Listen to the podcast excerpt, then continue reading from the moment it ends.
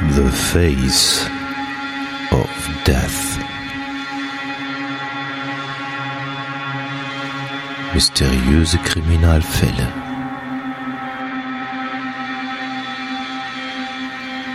Der Podcast. The Face of Death.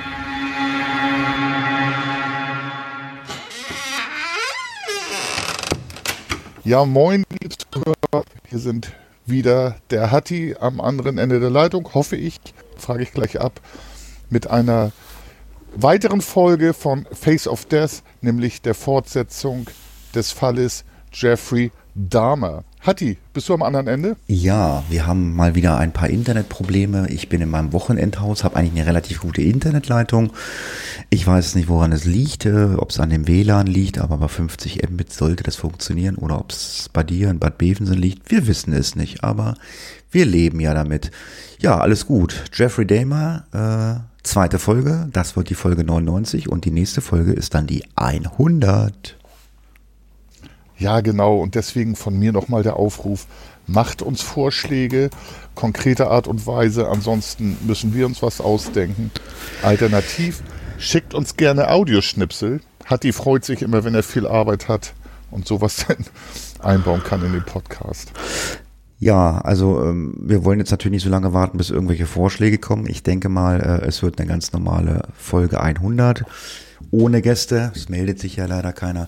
Aber zumindest wäre es ja schön, wenn ihr uns Audioschnipsel äh, schickt, die wir dann ja auch einspielen könnten. Und ähm, ja, und ähm, jetzt kommen die Hunde hier gerade rein. Und äh, das wäre gut, wenn einer die Hunde mal holen könnte.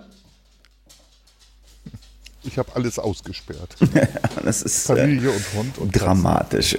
Naja, äh, lange Rede, kurzer Sinn. Äh, wenn da jetzt nichts kommt mehr von den Hörern, dann ähm, ja, werden wir ganz normalen Podcast machen äh, für eine Folge 100. Ähm, ich hätte vielleicht einen interessanten Fall für dich, weil wir haben nämlich zur ähm, letzten Folge einen Kommentar bekommen und zwar vom Daniel. Ich bin ein großer Fan eures Podcasts und habe nahezu alle Folgen gehört.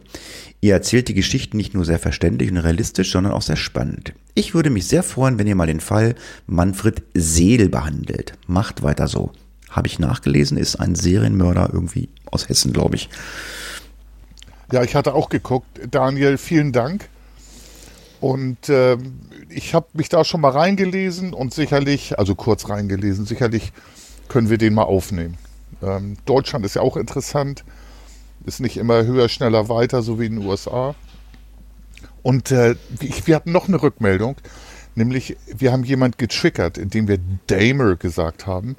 Der Gute heißt Dahmer oder Dahmer, wenn man das äh, American English ausspricht. Wir haben da jemanden getriggert, aber verzeiht uns das. Ähm, sieht halt wie Damer aus für uns. Ah, okay, alles klar. Ja, ist äh, an mir vorbeigegangen, aber wenn du äh, die, alle Kanäle beobachtet hast, äh, dann ist auch das bei uns angekommen. Ja, lange Rede, kurzer Sinn. Ich würde mal sagen, ähm, wir äh, starten äh, in die zweite Folge von Jeffrey Damer. so habe ich es jetzt richtig ausgesprochen. Ja, klingt auch besser als Dammer. Äh, Damer. Und ja, wir haben uns ein paar Markierungen in unser Skript gemacht. Ja, und ich denke mal, die Folge wird ähnlich lang wie die letzte. Und wenn ich das richtig gesehen habe, bin ich am Zuge. Stimmt doch, oder? Ja, stimmt. Ja, genau, Hatti, das stimmt. Ähm, wir erinnern uns ja an Jeffrey Dahmer. Ähm, also für mich ist das, ein, wenn man so sagen darf, wir dürfen es ja sagen, ganz ekelhafter, ekelhafter Mensch, der auch im Nachhinein das einfach äh, seine Sachverhalte gerade geredet hat, weil er wohl mal möglicherweise irgendwann gehört und gelesen hat, dass wenn er erzählt, was mit den Opfern ist, die Angehörigen besser Abschied nehmen können. Wir gehen noch weiter. Man sieht homosexuellen Milieu und äh, diese ganzen Geschichten, Sachverhalt fand ich super interessant, den Typen super eklig. Aber Hatti, bevor ich zu viel sappel, du bist dran. Ich bin dran und wir haben ja gehört in der ersten Folge, es gab schon einige Opfer, die der gute Jeffrey äh, ermordet hatte oder gequält hatte oder misshandelt hatte. Ja, und es geht weiter und zwar am Abend des 25. März 1989 in der La Cage ähm, Da hat er die 24-jährige Halbafroamerikanerin Anthony Sears kennengelernt. Nach Mitternacht fuhr sie nach West Ellis, wo es in seinem Scha Schlafzimmer zu einvernehmlichen Sex kam. Anschließend mixte Damer Sears ein Getränk mit mehreren Schlaftabletten, erwürgte ihn und verging sich an der Leiche, der schon fast wie gewohnheitsmäßig in der Badewanne zerlegt hatte. Das haben wir ja schon des Öfteren gehört. Den Kopf und die Genitalien präparierte er und bewahrte sie in einem kleinen Koffer auf und diesen verstaute er in seinem Spind in der Schokoladenfabrik, wo er arbeitete. Also wieder das übliche Schema, umbringen, äh, Körperteile werden das eine oder andere, ja, seziert und aufgehoben. Ein bisschen makaber, finde ich. Ja, und wurde ja auch am Anfang erklärt, ähm, dass er auch sexuelle Handlungen an den Leichen vornimmt. Ähm, da sieht man, er braucht das, er braucht die Opfer hilflos. Am 23. Mai 1989 trat Dahmer seine Haftstrafe im offenen Vollzug an. Im November 1989 besuchte er aber wieder den Club 219 oder 219, 219, wo er mit einem fremden Mann ins Gespräch kam, mit dem er sich betrank, bis er das Bewusstsein verlor. Als Dahmer wieder zu sich kam, jetzt wird es wirklich skurril, befand er sich gefesselt in der Wohnung des Fremden und der hat ihn, so eine Ironie des Schicksals, offensichtlich vergewaltigt. Also der Vergewaltiger und Mörder war diesmal selbst Opfer. Der Mann ließ ihn aber gehen und Dahmer kehrte in die Haftanstalt zurück. Er war im offenen Vollzug. Zwei Wochen später schickte er einen Brief an seinen Richter, in dem er Reue für seine Taten bekundete und um seine vorzeitige Entlassung aus der Haft bat. Ja, und ähm, das Skurrile an diesem Brief ist, äh, er hat ihn nicht selber verfasst, er hat äh, ja äh, von einem Mitinsassen äh, diesen Brief abgeschrieben, der hatte also ähnliches vor und ja, dieses Plagiat äh, erzielte dann aber auch diese gewünschte Wirkung. Der Richter ordnete das Haftende für den 2. März 1990 an. Als Bewährungsauflage musste Damer bis 1990 an regelmäßigen Gruppentherapiesitzungen teilnehmen und sich ab Ende 1990 in einen zweiwöchigen äh, oder in zweiwöchigen Abständen mit seiner Bewährungshelferin treffen. Das ist, glaube ich, auch so gang und gäbe äh, hier in Deutschland, dass äh, Leute, die aus der Haft entlassen worden sind, sich hin und wieder dann noch mit ihren Bewährungshelfern treffen müssen. Ne? Das, da kannst du, glaube ich, was zu sagen. Das ist auch in Deutschland so, ne? Ja, genau. Das sind oft Auflagen nach der Haftentlassung, dass man sich dann in der Zeit der Bewährung oder überhaupt, wenn man Bewährungsstrafe bekommt, an eine Person wendet, den Bewährungshelfer, der dann ähm, versucht zu helfen, also den äh, Delinquenten dann auch eine Resozialisierung zu ermöglichen, bei der Wohnungssuche zu helfen, ähm, zu helfen, Therapieplätze zu finden und dergleichen. Man muss aber sagen, also ganz ehrlich, und wir werden es auch noch merken, was für eine Ironie. Ähm, erst wird der Dahmer angehalten, kontrolliert und der Polizist äh, bemerkt die Leiche nicht auf dem Rücksitz. Und jetzt hat er auch in dem Rechts- und Justizsystem in den USA, ich sage mal in Anführungsstrichen Glück, und die Opfer Pech, dass er halt so weitermachen kann, wie er möchte. Musste er zu einer Gruppentherapie und äh, in, als er da dann war, hat er wenig von sich preisgegeben.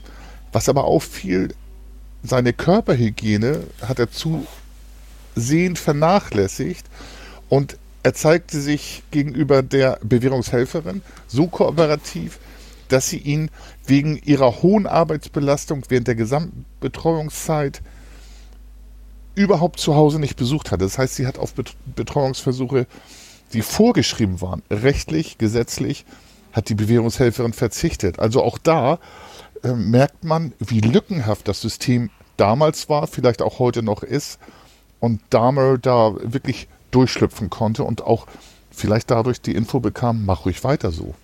Ja, am 14. Mai 1990 zog Dahmer dann in ein Apartment und das hat er dann so richtig so sich zurechtgemacht. So, ähm, er hatte so ein bisschen Angst vor Einbrechern, hatte Sicherheitssysteme eingebaut, Türschlösser, äh, Alarm ähm, verrichtet, äh, eine Kameraattrappe aufgestellt. Raymond Smith äh, war das erste Opfer, das äh, er dann in seine neue Wohnung mitnahm. Der 32-jährige Afroamerikaner war heterosexuell, bewegte sich jedoch als Stricher in der homosexuellen Szene. Damer hatte ihn im Club äh, 219 getroffen und auch äh, ihm diese berühmten 50 US-Dollar für Sex angeboten. Das hatten wir ja schon des Öfteren gehört. Da Smith für diese Summe nicht die ganze Nacht bleiben wollte, verabreichte Dahmer ihn am frühen Morgen den, des 21. Mai 1990 mehrere Schlaftabletten. Anschließend hat er ihn dann erwürgt und masturbierte, während er den leblosen Körper in verschiedenen Posen fotografierte. Am folgenden Tag versäumte Dahmer sein, seine Gruppentherapiesitzung, da er mit der Zerstörung und Entsorgung der Leiche beschäftigt war. Na gut, kann passieren, ne? Ja, er hat sich sein Ritual eingerichtet.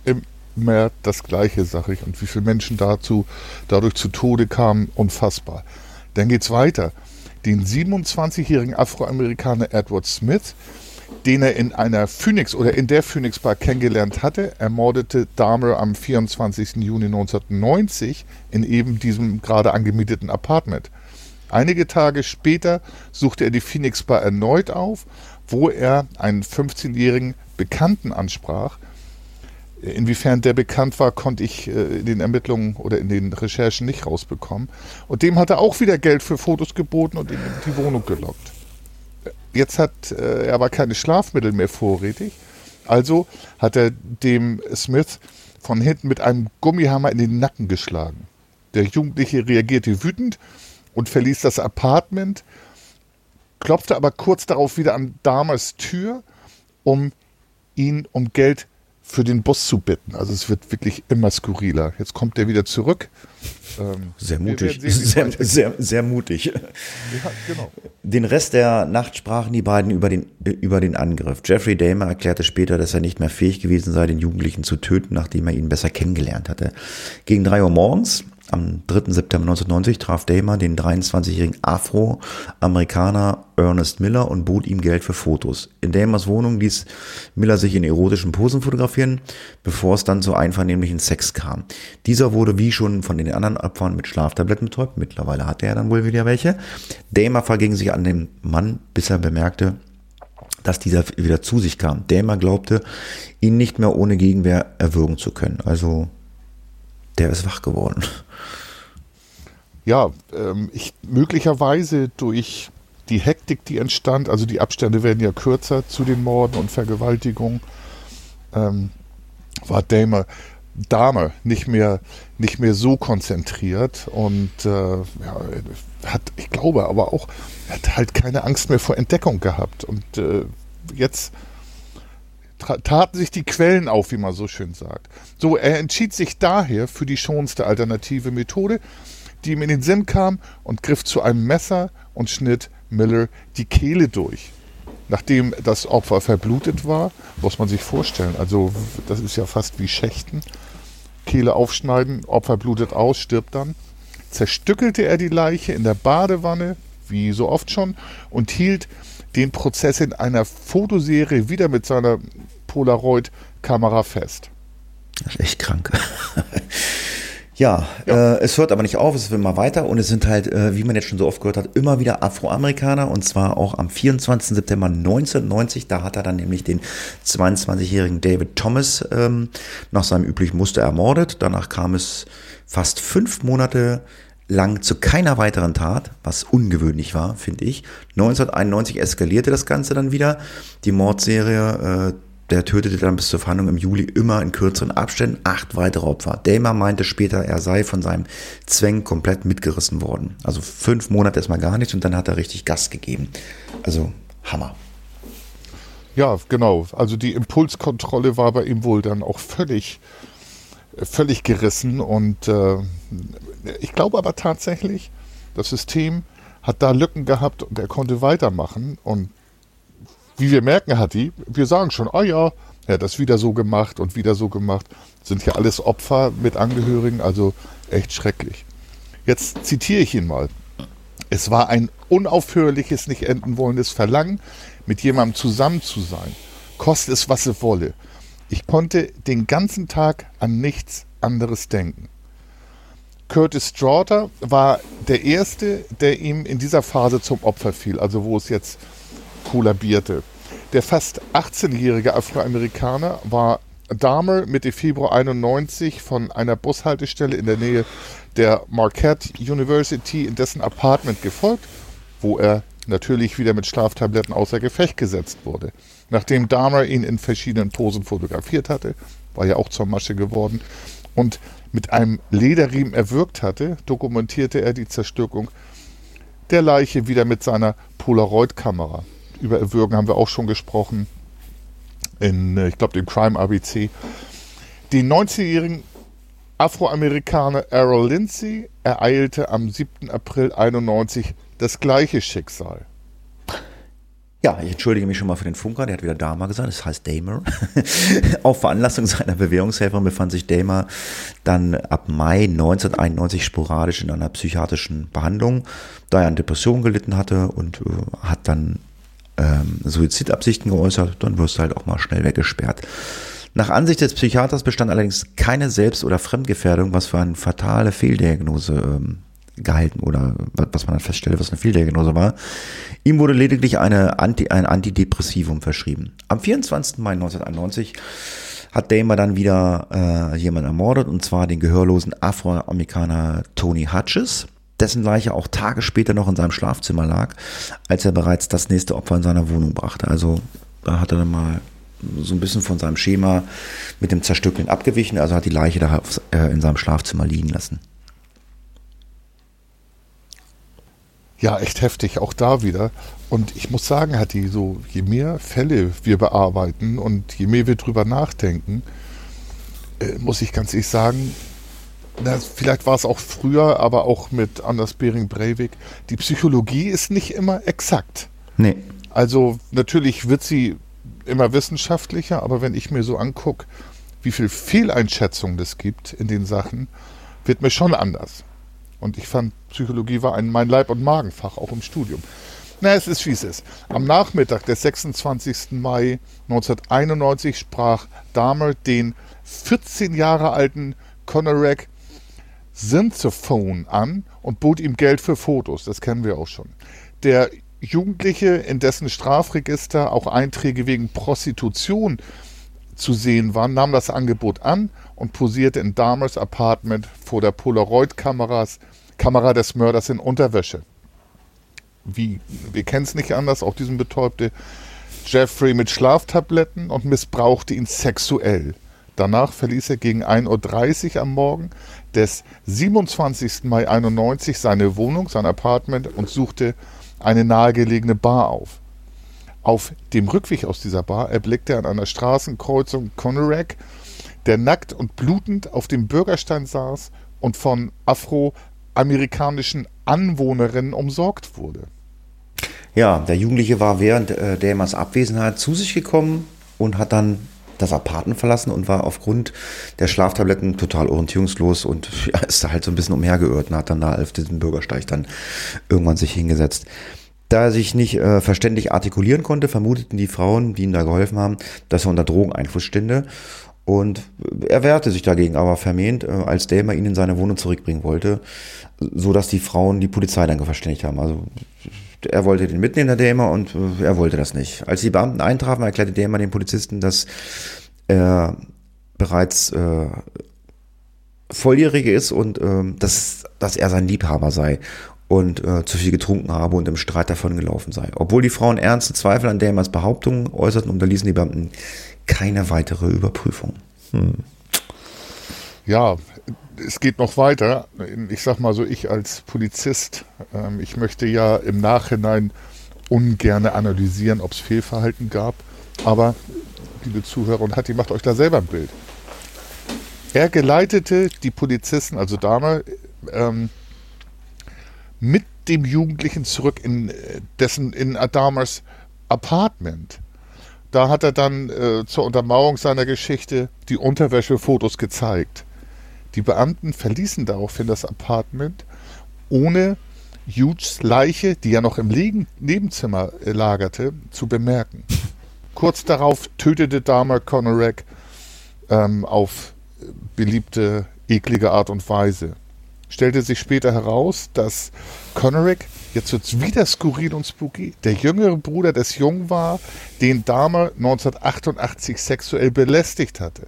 Dahmer sagte aus, dass er ihn nicht angesprochen hätte, wenn ihm dies bewusst gewesen wäre. Also diese ganze Geschichte ist voller Zufälle und Ungereimtheiten echt heftig. Und diese Verknüpfung, Wahnsinn. Ja, es ging dann weiter. Ähm, die nächsten beiden Opfer, die hat er sich dann in Chicago, Illinois gesucht. Da hat er am 30. Juli 1991 den 20-jährigen Afroamerikaner Matt Turner an der Bushaltestelle und eine Woche später den 23-jährigen Halb-Puerto-Ricaner Jeremiah Weinberger äh, in einer Schu Schwulenbar getroffen. Beide folgten seiner Einladung nach Milwaukee, wo er in seiner Wohnung sie dann wieder nach der üblichen Art und Weise getötet hat, fotografiert hatte, zerstückelt hat, also so wie wir das schon jetzt ein paar Mal gehört haben. Am 15. Juli 1991 tötete er dann den 24-jährigen Afroamerikaner Oliver Lacey. Nachdem er die Leiche zerstückelt hatte, legte er den abgetrennten Kopf in den Kühlschrank. Also das ist, geht, also wir könnten hier wahrscheinlich stundenlang reden, wahrscheinlich haben wir gar nicht alle Opfer drin. Man hätte das wahrscheinlich, man hätte das wahrscheinlich auch alles zusammenfassen können. Also ich meine, es ist ja eigentlich immer der gleiche Ablauf.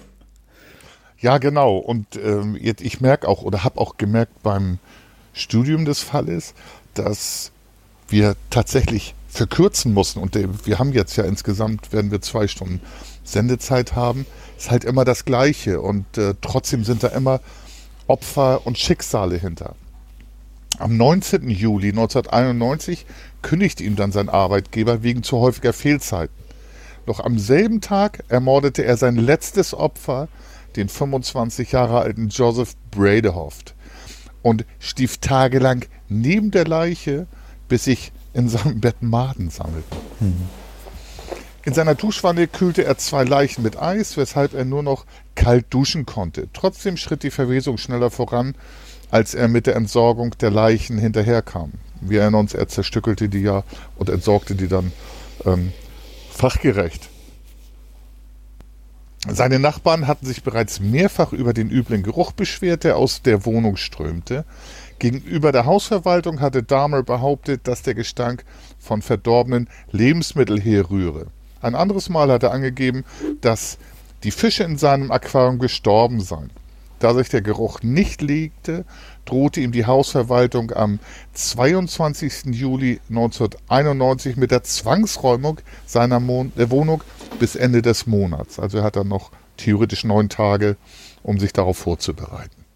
Ja, und am Nachmittag desselben Tages sprach Damer laut Zeugenaussage mehrere Männer an, um, um ihnen Geld für Fotos zu äh, anzubieten. Der 32-jährige Tracy Edwards nahm das Angebot an und folgte Damer in sein Apartment. Damer konnte sich später angeblich nur noch an verschwommene und folgende Ereignisse in seiner Wohnung erinnern. Laut Edwards durchlief Damer im Verlauf des Abends mehrere Wesensveränderungen. Also er war da total äh, auf einem ganz anderen Planeten. Anfangs habe er völlig normal und freundlich gewirkt. Die, man hat sich unterhalten, man hat zusammen was getrunken, also speziell Alkohol. Plötzlich sei Damer jedoch bedrohlich geworden und hatte dann sein äh, Gegenüber Handschellen angelegt und ein Messer gezückt. Und um Dämer zu besänftigen, zog Edward sein Shirt aus und ließ ihn sein Herzschlag lauschen. Das haben wir ja schon mal gehört, dass er da irgendwie auch so eine Affinität zu hat. Während sie ein Video von Der Exorzist 3 schauten, verfiel Dämer in einen tranceartigen, geistesabwesenden Zustand. Edwards nutzte Dämers äh, Unaufmerksamkeit und flüchtete aus dem Apartment, was ihm dann das Leben gerettet hatte. Ja, also krass. Jetzt wiederholt sich das tatsächlich und ich denke ja viel in Bildern. Ich habe tatsächlich Bilder wie in Filmen, wo ich früher immer gesagt habe, das ist ja Quatsch, unrealistisch. Aber solche Sachen gibt es tatsächlich. Und ich glaube, ähm, dass der Mann super reagiert hat, ähm, hat Damer beruhigt und äh, mit ihm geschnackt und konnte so flüchten.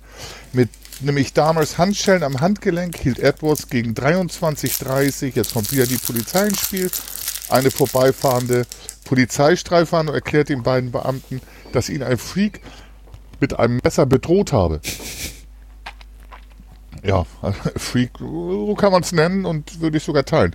Er bat die Polizisten, die Handschellen zu öffnen, da der Schlüssel der Polizisten aber nicht das Modell an seinem Handgelenk ähm, passte, begleiteten sie ihn dann zu Dahmers Apartment. Er ließ wieder die Polizeibeamten bereitwillig in seine Wohnung, wie immer, und holte einen Schlüssel für die Handschelle. Hierbei wurde aber das Messer unter dem Bett entdeckt von einem der Beamten. In einer geöffneten Schublade fanden die dann eben noch Polaroid-Aufnahmen von getöteten Opfern und nahmen Dahmer endlich, endlich fest. Ich muss mal ganz kurz fragen. Ähm, ähm, sag ich es falsch? Heißt es jetzt nicht Damer oder heißt es jetzt Dahmer? Wie war das? Wie hat er es am Anfang gesagt? Also ich habe reingehört, Dahmer. Ach, Dahmer. Zwei, zwei Beispiele, das gibt da so eine Seite, die Ah, weil, äh, weil ich jetzt immer Damer sage, Dama, Damer, ja, also die Aussprache, hm, ja. Ich dachte, du, du, machst, dachte, du machst es immer falsch die ganze Zeit, jetzt mache ich das. Ja, jetzt, jetzt triggern wir den armen Zuhörer. Ja, ist ja egal. Ich sage jetzt auch Dama. genau. Ja, wie gesagt, die Polizei war jetzt da und hat sich dann äh, in dem Apartment mal umgesehen und äh, Lacys Kopf im Kühlschrank entdeckt und forderte dann Verstärkung an. Neben mehreren Polizeibeamten kamen zwischen 0.30 Uhr und 1 Uhr dann auch die Spurensicherung, ein Gerichtsmediziner, dann da in dem Apartment an. Kurz darauf wurde Dama dann zum Polizeidepartement von Milwaukee gebracht. Noch in derselben Nacht begannen die Ermittler vom Morddezernat die ähm, äh, von Milwaukee mit äh, Damas Vernehmung. Laut Protokoll von 1.30 Uhr bis 7.15 Uhr morgens. Dahmer verzichtete auf Anwesenheit eines Rechtsanwaltes, weigerte sich jedoch zunächst Angaben über die Funde in seinem Apartment zu machen. Also hat erstmal Aussage verweigert. Genau, das Recht des Beschuldigten in den USA ist, aber auch in Deutschland. Äh, wir werden aber sehen, es kommt noch viel zum Zu- Vorschein. In der Zwischenzeit wurde die Wohnung Dahmers von der Spurensicherung komplett besucht, durchsucht und kistenweise Beweismaterial sichergestellt. Im Kühlschrank fanden die Ermittler neben dem abgetrennten Kopf zwei Plastiktüten, ähm, wo in dem sich menschliche Herzen befanden und ein Stück Armmuskel. In einer Gefriertruhe entdeckten sie drei weitere Köpfe, einen Torso, also ein Rumpf, und diverse verpackte menschliche Organe. Also das hat er eingefroren. Im Schlafzimmer und im Flurschrank stellten die Beamten insgesamt sieben Totenschädel sicher, außerdem zwei vollständige Skelette, ein paar abgetrennte Hände, einen mumifizierten Skalp und die ebenfalls mumifizierten Genitalien zweier Männer. Es ist der Hammer. Ja, dann kam eine auf Gefahrenstoff spezialisierte Firma und transportierte äh, ein gut 200 Liter äh, fassendes äh, Fass aus Kunststoff ab. Die Dame äh, hatte Dame in seinem Schlafzimmer aufgestellt und ähm, da hatten sich äh, diverse äh, Torsos oder Torsis von drei Opfern äh, drinnen befunden, die in einem Säurebad aufgelöst wurden. Also es war halt nicht mehr viel da. Das Ganze wurde mit Chemikalien wie Chloroform und Salzsäure und Formaldehyd ähm, asserviert. Die Spurensicherung äh, fand dann noch eine Blut, blutdurchtränkte Matratze sowie 74 Polaroid-Bilder, die äh, Leichen der, äh, in verschiedenen Stadien der Zerstückelung zeigten. Der zuständige Gerichtsmediziner nannte Damas Wohnung ein Museum als Tatort. Also, ja, keine Ahnung. Museum äh, eines Psychopathen oder keine Ahnung. Ja, ja oder äh, Museum von Morden, also das ist wirklich heftig. Angesichts der erdrückenden Beweislage legte Dahmer in den kommenden sechs Wochen und während der insgesamt 60 Stunden dauernden Verhöre ein umfassendes Geständnis ab, das 168, 178 Seiten betrug. Vielleicht 60 Stunden, also ich glaube, ich hätte da mehr schreiben können. Aber man weiß es nicht. Es ist ja auch Quantifizierung, ist ja egal bei der Anzahl der Taten und Opfer. Er räumte ein, geschützten Oral- und Analverkehr mit den Leichen seiner Opfer gehabt und sexuell, sexuelle Handlungen an ihren Eingeweiden vorgenommen zu haben. Er beschrieb auch detailliert, wie er bei der Zerstückelung der Leichen vorgegangen war und wie er sie in Müll entsorgt oder in Säure zersetzt in der Toilette runtergespült habe. Also da musste ich wirklich schlucken, ähm, wenn ich da beteiligt gewesen wäre als Ermittler und äh, vernehmender Beamtler, da hätte ich, glaube ich, schon Probleme bekommen, wie wahrscheinlich jeder. Also menschenverachtend, unwürdig, Leichen, Leichenreste in der Toilette runterzuspülen. Naja. Außerdem bestätigte er den Verdacht der Ermittler, dass er bei drei Opfern Kannibalismus praktiziert und Stücke von Herz, Oberschenkelmuskel und Bizeps verzehrt hatte.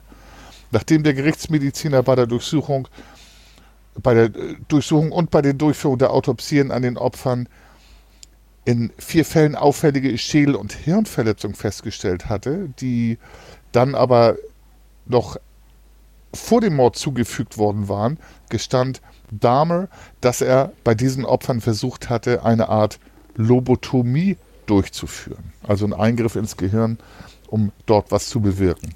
Also ich muss sagen, im Frontallappen. Ich muss ja sagen, ich podcast ja schon lange hier diesen Face of Death. Also ähm, du bist ja mein drittes Opfer, mit dem ich podcaste. Ja. Also ich habe ja echt viel gehabt. Kannibalismus, äh, Satanismus, Serienmörder, ganz viel. Aber das hier ist ja wirklich alles, ne? Serienmörder, Kannibalismus, äh, psychisch krank, hier ist ja alles. Also das ist ja on top. Ich habe, wie gesagt, hatte ich am Anfang des Podcasts oder in der ersten Folge gesagt, noch nie gehört von diesen Menschen. Äh, und es geht noch eine Spur schlimmer, weil was jetzt kommt, das ist schon äh, richtig spooky. Das ist auch echt heftig, Hatti, entschuldige, wenn ich dich unterbreche. Na, alles gut. Ähm, ich habe mich in diesen Sta äh, Fall, wie man auch merkt, so ein bisschen äh, auch reingesteigert, will ich nicht sagen, aber reingearbeitet, und, um das rauszuarbeiten. Aber es ist schon wirklich heftig, heftig. Entschuldige. Ja, bevor ich es vergesse, also ich meine auch gesehen zu haben, es gibt da sogar einen Spielfilm von, wie gut er ist oder so und wo es den zu gucken gibt, weiß ich nicht, aber ich habe gesehen, es gibt irgendwie aus den 2000 irgendwie einen Film davon. Also mal gucken, wie gut man das umgesetzt hat. Ich weiß gar nicht, ähm, gibt es Fotos im Netz zu finden? Ich habe da jetzt gar nicht, ich wollte das gar nicht. Gibt es Fotos im Netz äh, von, die er gemacht hat, von den Polaroid-Fotos? Ja, es gibt Fotos im Netz. Oh Gott. Ähm, von den Polaroid-Fotos weiß ich nicht. Es gibt eine Kurzserie sogar. Äh, ganz heftig. Möglicherweise hat deswegen auch sich eine ganze Menge in mir bewegt bei diesem Fall. Also, Netflix gibt's die, ne? ja, genau, genau. Und den Ja. Spielfilm habe ich, hab ich nicht gesehen. ich. Ja, ich habe es nur gesehen, dass es den gibt. Aber wie gesagt, jetzt wird's richtig spooky, weil was hat er gemacht? Er hat äh, Löcher in die Schädel seiner Opfer gebohrt, nicht in allen, in einigen, hat dort Salzsäure oder heißes Wasser drin injiziert und hat sich dadurch erhofft, äh, einen willenlosen Zombie zu erschaffen, äh, den er sich als Sexsklaven halten könnte. Einer der Männer hatte die Prozedur zwei Tage lang in schwer benommenen Zustand überlebt. Letztendlich führte dann das bei allen äh, der Opfer dann natürlich zum Tode, weil Salzsäure ins Gehirn, das, also, sorry, geht gar nicht. Dama erklärte sich äh, bereit, bei der Indizierung seiner Opfer oder Identifizierung seiner Opfer zu helfen, um deren Eltern die, der, die Ungewissenheit zu nehmen. Alter. Ja. Ja, das hatte ich ja anfangs gesagt. Ähm, ich kaufe ihm das aus der Ferne. Ich habe den ja nie gesehen. Ich kaufe ihm das nicht ab.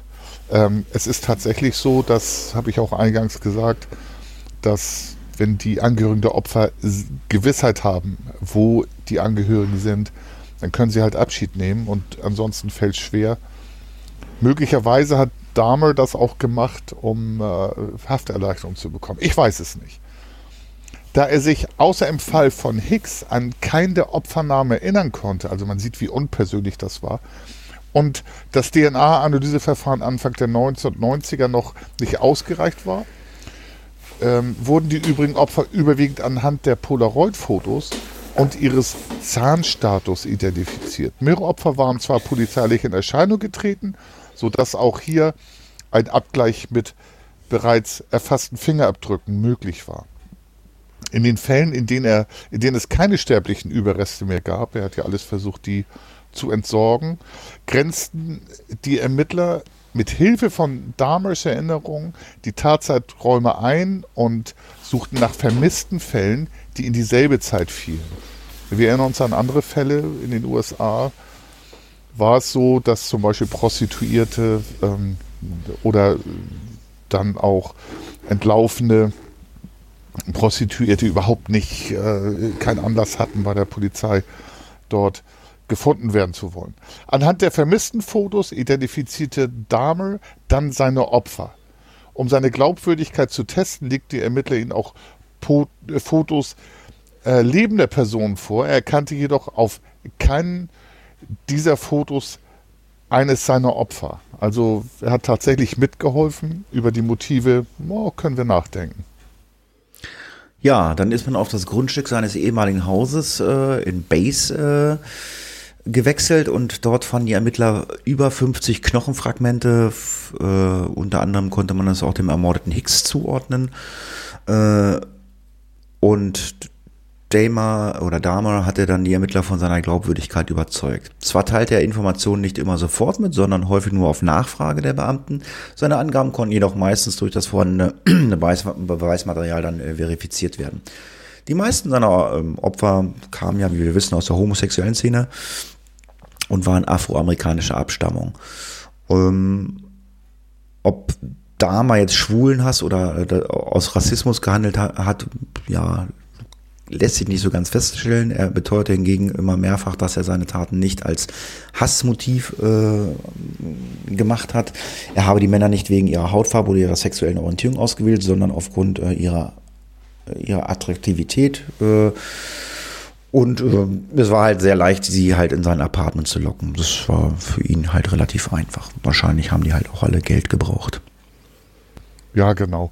Und ähm, ganz ehrlich, wenn man sagt Attraktivität und er sucht sich afroamerikanische Männer, er sucht sich Homosexuelle, vielleicht fand er die attraktiv. Ich glaube, ich kaufe dem also, das muss ich mal so deutlich sagen, ich kaufe dem nichts ab.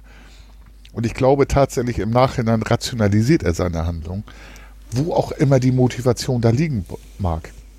Und mhm. mit Ausnahme von Hicks und Tuomi, deren Ermordung angeblich spontan und ungeplant erfolgt war, suchte Dahmer seine Opfer mit Bedacht aus und bereitete seine Taten sorgfältig vor. Das hat er zumindest gesagt. Ähm, wenn wir uns an den Fall erinnern, war es doch nicht immer so.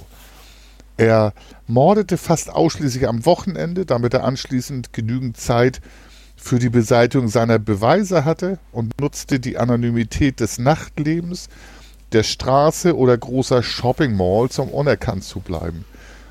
Das sagt er so, ähm, aber auch das entspricht, glaube ich, nicht dem, was wir hier im Fall gehört haben. Also ähm, am Wochenende hat er vielleicht gemordet, weil er unter der Woche arbeitete und auch funktionieren musste. Aber wer weiß das schon. In der Regel hat er nur Männer angesprochen, die allein unterwegs waren und daher nicht sofort vermisst wurden da er auf viele homosexuelle Männer anziehend wirkte und er ihnen Geld oder Sex in Aussicht stelle, stellte, gingen diese Männer natürlich freiwillig mit, sodass er sie nie mit Gewalt in seine Wohnung bringen musste, was natürlich auch schwer gewesen wäre. Hm. Also Dahmer bevorzugt auf, äh, auf alle Fälle nach seinen eigenen Angaben äh, auf lebende und absolut passive und ge äh, gefügige Sexualpartner, äh, auf die er dann seine absolute Kontrolle ausüben konnte und ähm, er braucht auch keine Rücksicht und wollte halt auch keine Rücksicht auf die Bedürfnisse äh, nehmen. Also einfach so, das ist jetzt mein Spielpartner und mit dem kann ich machen, was ich will. Da er keinen Mann fand, dessen Anforderungen entsprach und bei schwachen Sexualpartnern Erektionsschwierigkeiten hatten, betäubte er sie, um sie ungestört und ohne Zeit- und Leistungsdruck in, in ihrem regungslosen Körper zu befriedigen. Also wenn es nicht ging, dann wissen wir ja, was er dann gemacht hat. Und dann letztendlich äh, hat er es dann äh, auf eine brutalste und widerlichste Art und Weise vollendet. Ja, genau. Ich glaube, man könnte da über diese Fälle mehrere Bücher schreiben, auch äh, psychologische Abhandlungen. Nach seiner Verhaftung gestand er ein, und ich zitiere, ich war immer ziemlich egoistisch. Ich habe mir angewöhnt, Leute als potenzielle Lustobjekte anzusehen, anstelle von menschlichen Wesen. Ach, naja, das ist wieder so mhm. Kaffeesatzpsychologie, die man irgendwo gehört hat. Wenn ihn die Männer nach Sex, nach dem Sex verließen, habe er sich leer und allein gefühlt und weil niemand eine langfristige Beziehung mit ihm ein, habe eingeben wollen, sei er dazu übergegangen, seine sexuellen Partner zu töten, damit sie ihn nicht verlassen konnten. Die Tiltung sei für ihn dabei nur Mittel zum Zweck gewesen und habe ihm kein Vergnügen bereitet. Ähm, ich sag mal so, man kann da auch rauslesen, ah, ich konnte eigentlich nichts für, ich armer Mensch, keiner hat mich geliebt, ich musste das machen. Ob so war, weiß ich nicht. Um seine Hemmung zu beseitigen oder zu verringern und den Tötungsakt überhaupt ausführen zu können, musste er sich vorher jedes Mal betrinken. Da es ihm nicht gelang, einen willenlosen Sklaven zu erschaffen, der die Tötung weiterer Opfer entbehrlich gemacht hätte und ihm die Nekrophilen, also die sexuellen Handlungen an Toten, nicht dauerhaft befriedigt, macht er sich die auf die Suche nach weiteren Opfern. Jetzt zitiere ich wieder, es war ein Verlangen, ein Hunger, ein Zwang und ich habe einfach weitergemacht, wann immer sich mir Gelegenheit bot. Also für mich entsteht da immer weiter das Bild der Rationalisierung im Nachhinein und äh, hat sich da sein Lebenskonstrukt und seine Gründe, damit er die Verantwortung nicht wirklich übernehmen muss, selber gebildet. Ja, wir gucken uns jetzt mal an, warum er das nach seiner Aussage denn so gemacht hat. Ähm, mh, mm, warum er sie getötet hat oder wie er sie getötet hat und warum er ja stellenweise dann in den Kannibalismus verfallen ist. Er hat nämlich den Ermittlern erklärt, ähm, dass es ihm nicht darum gegangen sei, äh, seine Opfer zu quälen. Deswegen hat er sie nämlich betäubt und um sie dann relativ schnell äh, schmerzlos zu töten. Seine Kannib Kannib kannibalistische Art oder Handlung erfolgten dann zunächst aus Neugierde und dienten schließlich ebenfalls dazu, dass dadurch die Opfer äh, immer bei ihm sind. Also wenn er sie dort hatte oder gegessen hatte. Also das ist schon wirklich, also das geht jetzt in eine Richtung, ähm, ja, das ist äh, ja was für Psychologen. Die Zerstückung der Leichen erlebte er mit gemischten Gefühlen. Einerseits empfand er Macht und sexuelle Erregung. Also das hat ihn halt auch noch sexuell erregt. Das haben wir aber auch schon ein paar Mal gehört. Einerseits war es für ihn dann aber auch ein notwendiges Übel, da er das Beweismaterial logischerweise vernichten wollte. Ähm, und das war natürlich auch äh, der Verlust des Opfers. Lebte nicht mehr und ja, war tot und ich musste es beseitigen. Den Prozess an sich besch äh, beschrieb er als ekelerregende Arbeit ähm, und hat das ähm, auch äh, unter Einnahme von Alkohol sehr oft äh, vollzogen, weil ihn das halt angeekelt hat. Die, Kopf, die Köpfe hob er deshalb auf, weil sie für ihn die wahre Essenz der Opfer äh, verkörperten. Ja, und er wollte sich so eine Art Altar aufbauen, ähm, der ihm dann Macht verleiht. Also das ist schon, boah, das, das geht echt schon, das wird immer heftiger. Ja, genau. Und ich glaube, und da höre ich wieder mit dem Ohr, da ist ein Alkoholiker, der seine Sucht begründet, unter anderem halt natürlich noch ganz andere Sachen begründet, aber das kommt bei mir an. Die Staatsanwaltschaft Bad Kreuznach, wir erinnern uns, er war ja in Deutschland stationiert, in Rheinland-Pfalz, und das Landeskriminalamt Rheinland-Pfalz überprüften in Zusammenarbeit mit den US-Behörden fünf ungeklärte Morde an Frauen, die sich während Dahmer Stationierung in Rheinland-Pfalz ereignet hatten. Die Ermittler fanden jedoch keine Anhaltspunkte für seine Täterschaft und Dahmer beteuerte, in Deutschland auch nie gemordet zu haben. Ja, das müssen Sie mal glauben. Am 6. August 1991 äh, 91 setzte ein Gericht in Milwaukee damals Kaution mit 5 Millionen US-Dollar fest. Im selben Gerichtstermin erteilte er die förmliche Freigabe der sterblichen Überreste äh, seiner Opfer an die Bestatter.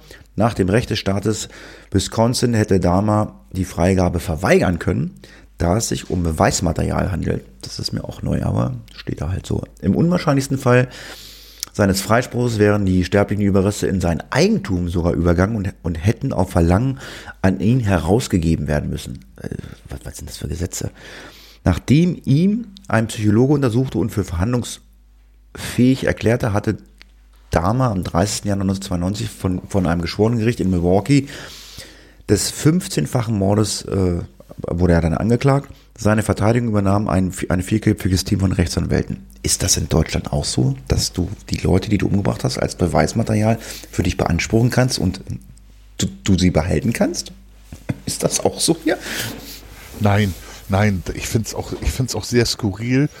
Ähm, ich will mich aber nicht erhöhen und über das Rechtssystem dort zu urteilen, aber als ich das gelesen habe, habe ich gedacht, wie spooky das ist.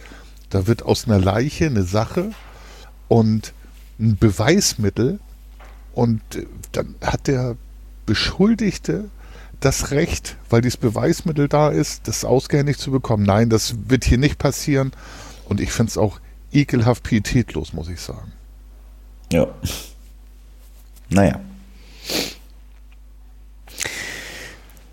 Ja, so insgesamt entstanden da Verfahrenskosten von über 120.000 US-Dollar und den Dahmer-Prozess ähm, wurde damit der teuerste, das, der Dahmer-Prozess wurde damit der teuerste äh, Prozess in der G Gerichtsgeschichte Milwaukees. Die Verhandlung wurde live im US-Fernsehen übertragen. Das ist allerdings in den USA üblich. Also wenn man da Sender anstellt, da kann man alle möglichen Prozesse verfolgen.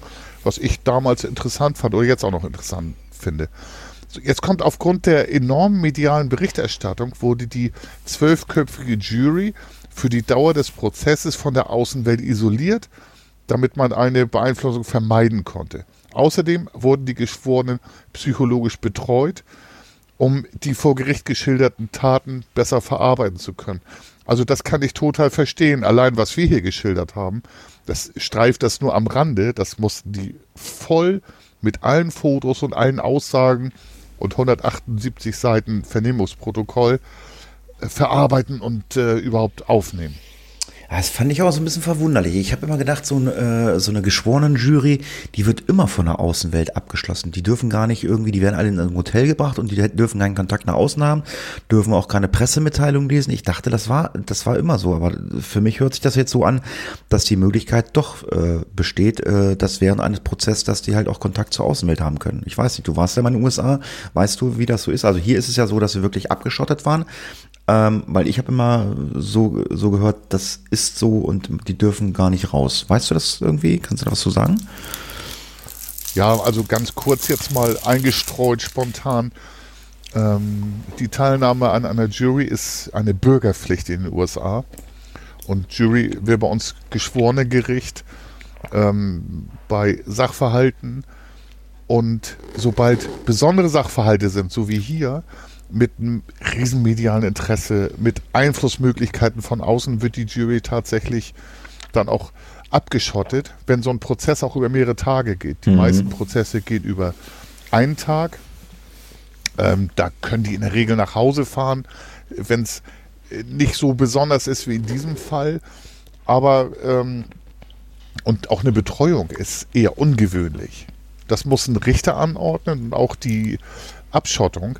Das heißt also äh, kein Kontakt nach außen, weder über Handy, es gibt äh, kein Internet, kein Fernsehen und die Geschworenen sitzen dann, ich weiß nicht, es gibt ja einige Filme darüber, die sitzen tatsächlich zusammen, vielleicht nicht an einem Tisch, aber in einem Raum und verhandeln über diesen Prozess.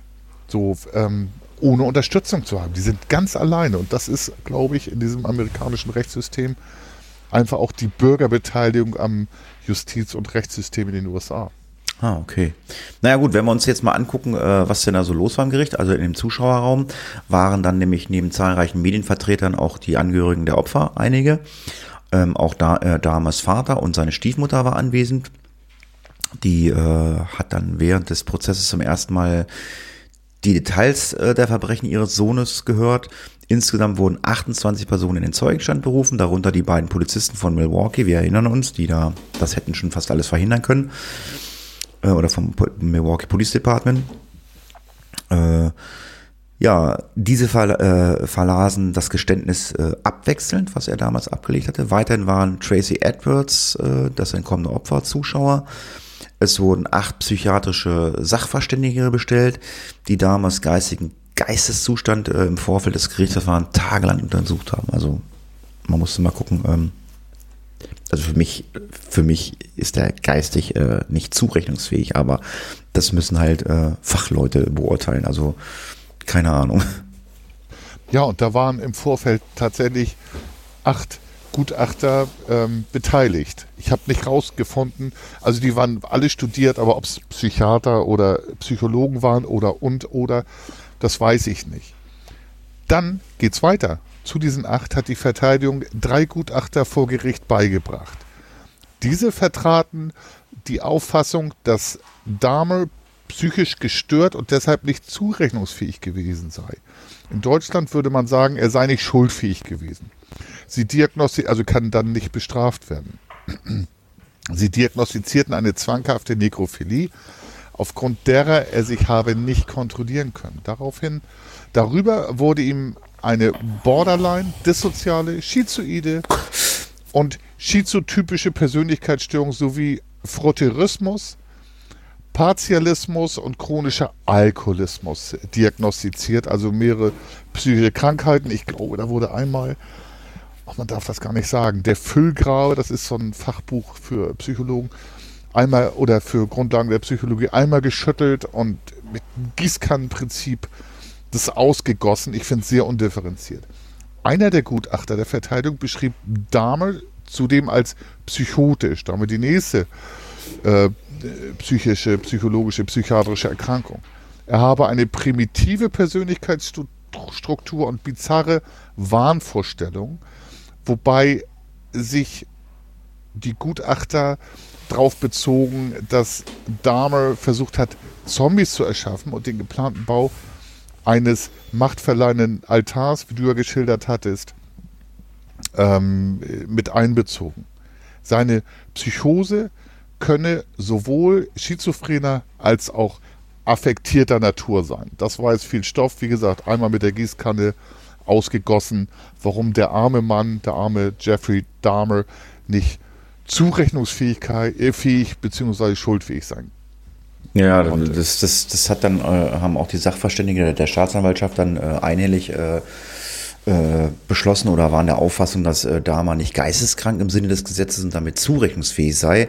Er habe nicht an Wahnvorstellungen gelitten, da ihm bewusst gewesen sei, dass der Altar ihm nicht wirklich hätte Macht verleihen können. Sie bestätigten die Borderline-Diagnose, verneinten jedoch das Vorliegen einer zwangshaften Nekrophilie da er lebendige Sexualpartner bevorzugte, das habe ich ja gesagt gerade, und äh, sich einen wahrhaft zwangsgesteuerten Mörder nicht äh, erst betrinken müsse, um dann die Tötungshandlung auszuführen. Ja, ich bin jetzt kein Psychologe, aber alles das, was ich gerade erzählt habe, für mich ist das also, äh, ja, für mich ist das, äh, ich weiß nicht, geisteskrank oder es ist nicht normal, das Verhalten. Ich weiß nicht, wie ich es formulieren soll. Es ist unnormal, um es jetzt mal schön, schön zu reden. Ja, es geht mir auch so. Ähm, ich habe auch gerungen beim Erstellen des Skripts und auch jetzt noch. Ähm, ich glaube ja, dass die Psychologie eine Wissenschaft ist, die auch auf ganz vielen Tatsachen beruht. Aber ganz ehrlich, was die sich da geleistet haben und auch in unseren anderen Fällen, ein Hin und Her, ähm, der Pseudowissenschaftlichkeit. Ich glaube, man kann alles begründen. Also das hat mir so ein bisschen meine Freude an der Wissenschaftspsychologie genommen, muss ich mal ganz ehrlich sagen. Aber das, was du sagst, der ist nicht ganz dicht, der hat an einer Waffel, wenn ich es mal verkürzen darf, trifft es dann doch vielleicht. Vielleicht, aber vielleicht ist es, äh, muss man es auch von der Seite mal so sehen, äh, wenn einer unzurechnungsfähig ist oder geisteskrank ist oder so, ähm, kann man ihn, äh, wird er, äh, wird er ganz anders behandelt und noch ganz anders verurteilt und wahrscheinlich auch, ähm, sage ich mal, schwächer verurteilt, als äh, wenn man einen nimmt, der zurechnungsfähig ist. Vielleicht steckt das ja auch dahin, dass man gesagt hat, okay, der ist zurechnungsfähig, dann können wir wesentlich äh, andere Geschütze auffahren. Vielleicht ist es ja auch von der Seite mal zu sehen. Ja, da hast du recht. Wes Brot ich esse. So, so ist es dann halt. Aber es tut mir halt im Herzen weh, dass meine meine Leidenschaft und äh, für die Psychologie, also die leidet schon ein Stück weit unter solchen Sachen, aber es ist ja auch, sind auch eher Spezialfälle. Und dann hat man auch gesagt, äh, Dahmer konnte sich eigentlich kontrollieren. Das zeigt nämlich die Zeitspanne von neun Jahren zwischen seinem ersten und zweiten Mord, während äh, da hat er ja nicht getötet. Sowie die Tatsache, dass er mit den Leichen geschützten Geschlechtsverkehr äh, praktiziert hatte. Ähm, die Gutachter haben gesagt, dass Dahmer kein impulsiver, sondern ein kalkulierender Mörder gewesen war. Das erklärt auch, ähm, dass ich glaube, der hat immer nur zugegeben, was er musste und äh, alles äh, dafür getan, um gut aus der Affäre zu kommen. Und der hat nämlich große Anstrengungen unternommen, um seine Taten zu ermöglichen und zu verheimlichen. Also da hat er schon Aufwand betrieben. Zudem sei er einzigartig unter den sexuell getriebenen Serienmördern, weil er nicht absichtlich grausam angeblich gehandelt habe, was sonst typisch für diesen Typ Serienmörder ist. Die, der Mangel an Impulskontrolle. Hieraus schlossen die Gutachter eine gewisse Empathiefähigkeit, die ich nicht sehe. Dahmer habe ja nach seinen eigenen Angaben seine Opfer betäubt, um unnötiges Leid zu ersparen. Auch da können wir uns noch in eine akademische Diskussion äh, begeben, was Empathie bedeutet, aber ähm, so nach meinem Gefühl, mh. einer der beiden Sachverständigen des Gerichts stufte Dahmer hingegen als Sadisten ein. Seine Aggressionen, feindseligen Neigungen hätten ihn zu den Taten getrieben. Sein Sexualtrieb sei das Ventil für seine Zerstörungswut gewesen. Er habe eine ernste, behandlungsbedürftige Persönlichkeitsstörung. Hätte ich auch so gesagt, hatte du ja auch. Leider aber, wegen, äh, aber litt er weder an einer Psychose noch an Nekrophilie. Okay. Außerdem glaubte der Gutachter nicht, dass Dahmer die Männer getötet hatte, um sie daran zu hindern, ihn zu verlassen, sondern weil er sich von diesen Sexuellen angefühlt habe und äh, angezogen gefühlt habe und äh, er hat sie dann einfach getötet. Am meisten hat er an sich selber gehasst, dass er homosexuell war. Hm. Naja, er bezweifelte äh, oder er bezweifelte, dass Dahmer seine Opfer bei lebendigem Leibe Löcher in den Kopf gebohrt äh, hat und Teile von ihnen gegessen habe. Er habe seine Taten nur noch grausamer, oder haben wir ja schon gesagt, also es, es, hat die Taten wirklich noch grausamer erscheinen lassen, äh, als es ohnehin schon war. Trotz all dem sei Dahmer aber kein so schlechter Mensch. Hm, naja, kann man drüber diskutieren. Der andere Gerichtsgutachter diagnostizierte eine Borderline-Persönlichkeitsstörung, verneinte das Vorliegen eines, äh, einer Psychose und beschrieb Dahmer als liebenswürdig, angenehmer Zeitgenosse. Also der nette Mann von nebenan. Höflich, humorvoll, konventionell, gut aussehen und, von, äh, und hat ein charmantes Benehmen. Ja, keine Ahnung, was äh, man so in solchen ähm, Fällen äh, von Gutachtern halten soll. Ja, so geht es mir leider auch. Oder, oder, oder wir haben halt einfach eine ganz andere Denkweise. Äh, möglicherweise sind wir da eher Pragmatiker. Jetzt gibt es noch einen äh, Fun-Analytiker vom FBI, nämlich den Robert Ressler, der Dahmer zwei Tage lang auf Bitten der Verteidigung verhört hatte.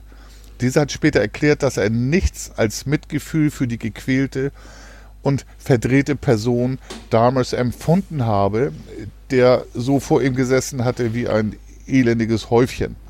Er kategorisierte ihn als Mischtäter, da er sowohl über Eigenschaften des organisierten als auch des unorganisierten Serienmördertyps verfügt habe. Nach Auffassung Restless beging Dahmer, Dahmer zumindest seine späteren Morde während psychotischer Episoden und damit im Zustand der Schuldunfähigkeit. Das sagt ein Pragmatiker, aber auch ein Studierter vom FBI. Ja, das ist halt einer, äh, das, das, ist einer von draußen, weißt du? Und die anderen, das sind halt welche, sage ich immer mal, die aus dem Büro kommen. äh, deswegen. Genau, ja, ein Pragmatiker, ein Praktiker. Ja, genau, das ist ein praktischer Mensch. Äh, ja, aber da er kein Psychiater war, äh, wurde er natürlich auch vor Gericht natürlich als Gutachter nicht zugelassen. Er hat zwar irgendwas gesagt, äh, was auch alles für, für alle plausibel klingt, aber äh, solche Sachen werden dann nicht zugelassen. In späteren Gutachten wird dann davon ausgegangen, dass äh, Dahmer mit hoher Wahrscheinlichkeit auch ähm, am Asperger-Syndrom litt. Diese Diagnose wurde jedoch äh, postmortem gestellt. Laut einem weiteren nach seinem Tod verfassten Gutachten erreichte Dahmer auf Robert D. Harris Psychopathie-Checkliste 22 Punkte. Wir haben über diese Liste schon mal gesprochen, ne? Ja, haben wir schon mal. In irgendeinem deiner äh, Crime ABC, erinnere ich mich, ne? Ja, genau. Der äh, Robert D. Harris war ein äh, Kriminalpsychologe aus Kanada. Der hat nämlich eine Liste erstellt, ähm, die, wo man auf einem Test 30 Punkte erreichen konnte. Beziehungsweise 30, wenn man 30 Punkte erreicht hatte, war man, äh, Psychopath. man als Psychopath. So, äh, die Verteidigung plädierte auf schuldig, aber unzurechnungsfähig. Das wäre bei uns anders ähm, ist man unzurechnungsfähig, ist man nicht schuldfähig. Dahmer habe das Unrecht seiner Taten erkannt, er sei jedoch aufgrund seiner geistigen Verfassung nicht Herr über seine Handlung gewesen. Mhm. Ja, die Staatsanwaltschaft äh, hat dann äh, die Jury versucht, in einem äh, Plädoyer hingegen davon zu überzeugen, dass Dahmer sehr wohl in der Lage gewesen sei, sich zu kontrollieren. Er sei ein Meister der Manipulation gewesen, kaltblütig und kalkulierend äh, ist er dabei seinen Taten vorgegangen und habe eine Menge Leute scheinbar auch zum Narren gehalten. Am 15. Februar 1992 wurde Dahmer von der Jury nach fünfstündiger Beratung mit 10 zu 2 Stimmen in allen Anklagepunkten für zurechnungsfähig erklärt. Vor der, äh, vor der Verkündung des Strafmaßes am 17. Februar 1992 ließ der Richter die Angehörigen der Opfer zu Wort kommen und gab schließlich dem Angeklagten das letzte Wort. Ja, Dahme, der während des Prozesses geschwiegen hatte, also hat alles seinen Anwälten und den Gutachtern überlassen, verlas eine Erklärung, in der er Reue für das von ihm verübte Leid bekundete und wünschte, die Taten ungeschehen machen zu können. Er habe sich dem Prozess gestellt, um keine offenen Fragen zu hinterlassen und, die Welt zu, und der Welt zu zeigen, dass seine Verbrechen nicht hassmotiert gewesen seien. Durch seinen Fall werde hoffentlich Menschen wie ihm geholfen, bevor sie sich, äh, bevor sie anderen Leid zufügen können oder würden. Letztendlich hat er so aber, ob bewusst, mag bezweifelt werden, den Angehörigen der Opfer geholfen, so etwas wie Frieden finden zu können, was ich ja eingangs erklärte. Ja, Dahmer wurde dann zur höchstmöglichen Strafe von 15 aufeinanderfolgenden lebenslangen Freiheitsstrafen ohne Aussicht auf Entlassung verurteilt. Da er aufgrund seiner Vorstrafen zudem als Wiederholungstäter galt, erhielt er zusätzliche weitere 10 Jahre pro Mord, so dass er eine Gesamtstrafe von über, Achtung, 900 Jahre Gefängnis hatte. Einige Wochen später wurde er nach Akron, Ohio überstellt, wo er sich am 1. Mai 1992 in einem knapp einstündigen abgetrennten Verfahren von einem Strafgericht des Mordes an Hicks schuldig bekannte. Also da wurde nochmal extra dieser Fall Hicks verhandelt und äh, dort wurde er dann äh, zu einer weiteren lebenslangen Freiheitsstrafe verurteilt. Boah, 900 Jahre schon mal eine Hausnummer. Ja, plus lebenslänglich danach. Und jetzt auch wieder, also wenn man das so mit meinen Ohren hört und mit meinen Augen sieht, ähm, was jetzt erklärt wird, ich glaube, der labert viel und äh, will alles rationalisieren, um sich dann, welche Motive auch immer, in einem anderen Licht darzustellen, als das, was er ist, nämlich ein ekelhafter, empathieloser Mörder. Vor Gericht und in späteren Interviews erklärte Dahme, dass er die Todesstrafe verdient hätte und sich selbst den Tod gewünscht habe. Das kann man gut sagen, wenn man weiß, dass es die Todesstrafe nicht gibt in dem Bundesstaat. Im Gefängnis fiel er durch seinen morbiden Humor auf und spielte dabei vor allem mit seinem Image, indem er beispielsweise am schwarzen Brett zum Treffen der anonymen Kannibalen einlud. Drei Wochen vor seinem Tod wurde er in, seiner, in einer, Ar in einer Arbeitseinheit zugewiesen, die Hausha Hausmeisterarbeiten äh, verrichten, verrichten sollte. Also, äh, wie krass ist das? Wenn man Empathie zeigt, dann macht man solche guten Witze nicht, anonyme Kannibalen. Tja, am Morgen des 28. November 1994 war Dahmer und sein, äh, sein Mitinsasse Jesse Anderson und Christopher Scarra äh, eingeteilt, die Sanitäreinlagen äh, im Fitnessraum im Gefängnis zu reinigen. Als die Gefängniswärter die drei Häftlinge für einige Minuten unbeaufsichtigt ließen, schlug Scarra zuerst Dahmer und anschließend Anderson äh, mit einer Eisenstange und einer Hantel nieder. Hm, was ist denn da los? Ja, ja also bei mir hat sich ähm, das Zitat, als die Gefängniswärter die drei Häftlinge unbeaufsichtigt ließen, hat sich da auch ein Bild zusammengefügt. Ähm, Dame lebte nach diesem Übergriff noch, wurde jedoch nicht ansprechbar ähm, aufgefunden. Und das war gegen 8.10 Uhr von einem der Gefängniswärter. Die Uhrzeit, wann sie angefangen haben, weiß ich gar nicht. Er wurde mit schweren Schädel- und Gesichtsfrakturen ins Divine Savior Hospital in Portage gebracht, wo er um 9.10 Uhr für tot erklärt wurde. Anderson starb zwei Tage später an seinen Verletzungen. Damals Obduktion ergab, dass er von vorne erschlagen wurde, sein Körper aber nicht die zu erwartende Abwehrverletzung aufwies. Also da bin ich nicht weitergekommen, wie auch immer man sich das vorstellen kann. Normalerweise, wenn man geschlagen wird von vorne, reißt man zumindest die Hände hoch, duckt sich weg, aber er hat wohl volle Kanne diesen Angriff mit dieser, mit dieser Stange äh, entgegengenommen. Warum weiß ich nicht. Ja, wir sind am Ende. Das war, glaube ich, mit einer der längsten Podcasts, äh, also äh, zweigeteilte, die wir mal hatten. Äh, ja, lange, lange äh, haben wir es ausgehalten und äh, ja, es war für mich jetzt, glaube ich, einer der spektakulärsten Fälle, die ich je hatte hier beim Face of Death äh, und wie gesagt, ich kannte nichts äh, über diesen Fall. Ich hoffe, ihr habt euch wie ich weiß nicht, wie ich es formulieren soll, gut unterhalten gefühlt oder ähm, wie auch immer. Hattet Spaß beim Zuhören. Äh, freut euch dann äh, auf die nächste Folge, Folge 100.